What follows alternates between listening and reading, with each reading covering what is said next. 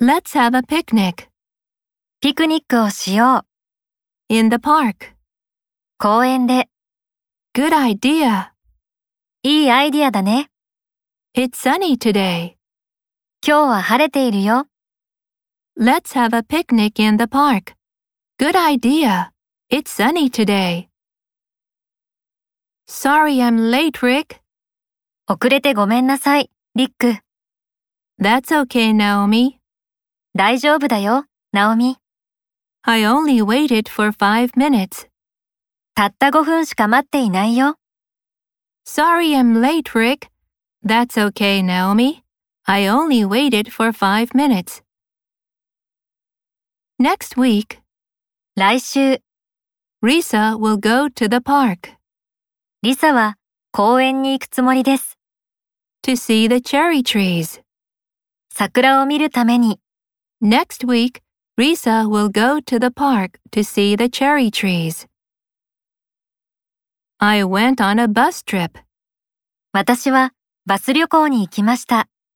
to Shizuoka 静岡へ、 last week. 先週、 I went on a bus trip to Shizuoka last week. The train will leave for Los Angeles. その電車はロサンゼルスに向けて出発するでしょう。 At 7 o'clock 7時に、 this evening, 今晩、 the train will leave for Los Angeles at 7 o'clock this evening. When did you go to Hokkaido, Ken? いつ北海道に行ったのケン、 I went there そこへは行ったよ。 three years ago.